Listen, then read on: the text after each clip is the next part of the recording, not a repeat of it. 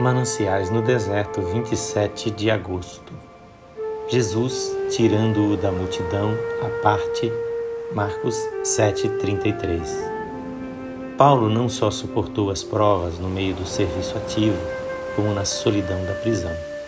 É possível suportar-se a pressão de um trabalho intenso, acompanhado de severo sofrimento, e depois não resistir quando deixado à parte, fora de toda atividade religiosa quando forçado a um estreito confinamento em uma prisão.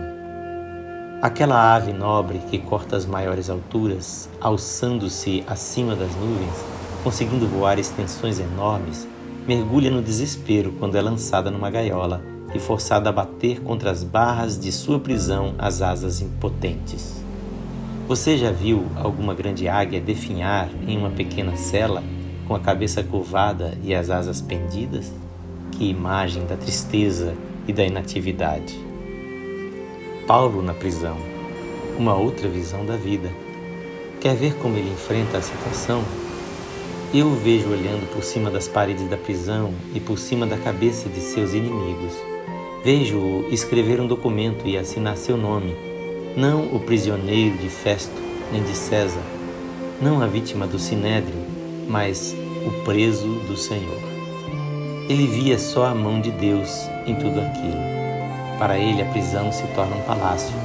Em seus corredores ecoam brados de triunfante louvor e gozo. Impedido de realizar o trabalho missionário que ele tanto amava, agora constrói um púlpito, uma nova tribuna de testemunho, e daquele lugar de cativeiro vêm alguns dos mais maravilhosos e mais úteis serviços acerca da liberdade cristã.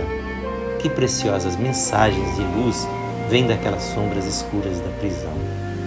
Pense na longa linha de santos aprisionados que se sucederam no rastro do apóstolo. Durante doze longos anos, os lábios de Bunyan estiveram silenciados na prisão de Bedford.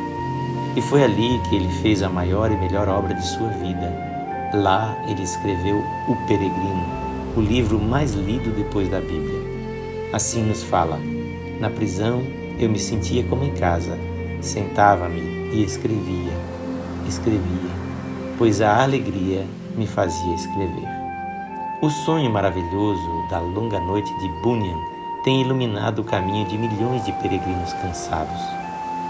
Uma mulher francesa cheia do Espírito Santo, Madame Guyon, ficou muito tempo entre as paredes de uma prisão como alguns pássaros cativos, cujo canto é mais belo quando estão confinados, a música de sua alma voou para muito longe daquelas paredes escuras e tem feito dissipar-se a desolação de muitos corações desalentados.